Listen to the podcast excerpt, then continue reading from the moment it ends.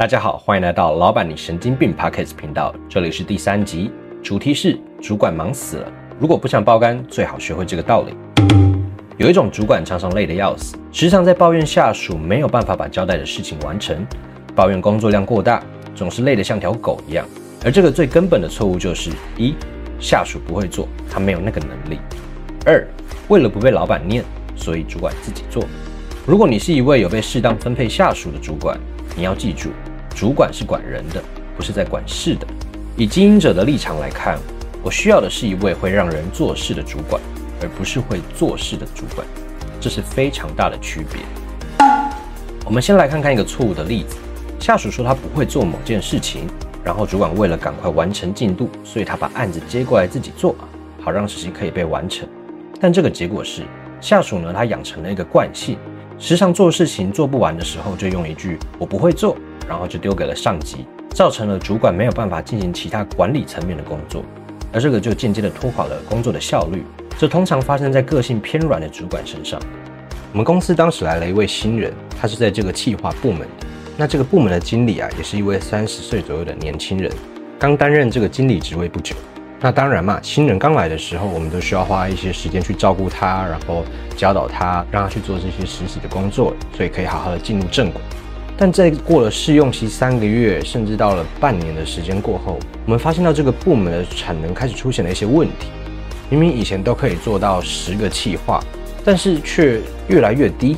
所以经过了一些调查之后，我们发现到说，原来这位部门的经理他花费了非常多的时间在带这个新人。那这个新人呢，他也产生了一个依赖性，只要遇到任何的问题，他都一定会去寻求这个经理的协助。那你说？可是去找上级的帮忙，这不是很正常的一件事情吗？当然这是没有问题的。但如果你所有的问题都需要主管的协助，那这样子就会增加主管的工作量，他没有办法好好的去管理他的部门，或者是他应该要去做的事情。而且话说回来，公司请人来是去解决问题的，而不是一直去提出问题。所以，如果你是一位主管，而且你也发现有这样子的现象发生，那你必须好好的去检视你底下的这个人。他到底是否有能力可以去胜任他应该要去做的工作，所以你才不会把自己累得半死。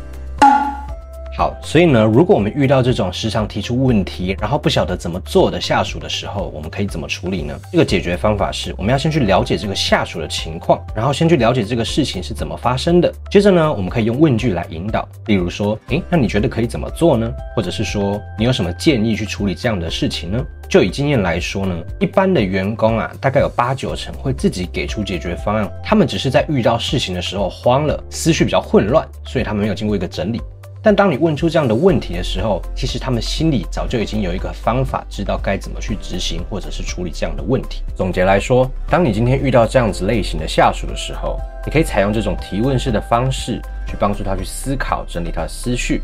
并由他自己提出正确的解决方案给你。因此，你才不会让自己变成什么事情都要去帮助、去协助这个下属，导致自己工作上的负担变得很重。了解吗？那假如下属是真的遇到一个比较大的问题，或者是他无法处理的一个状况，那么主管才要给予他协助，并且指导他怎么去做，或者是建议他怎么做。但很重要的是，你千万不要自己跳下去做。当你离开主管这个职位、这个岗位的时候，你跑去做下属的工作，那本身就是违背了这个职责的所在。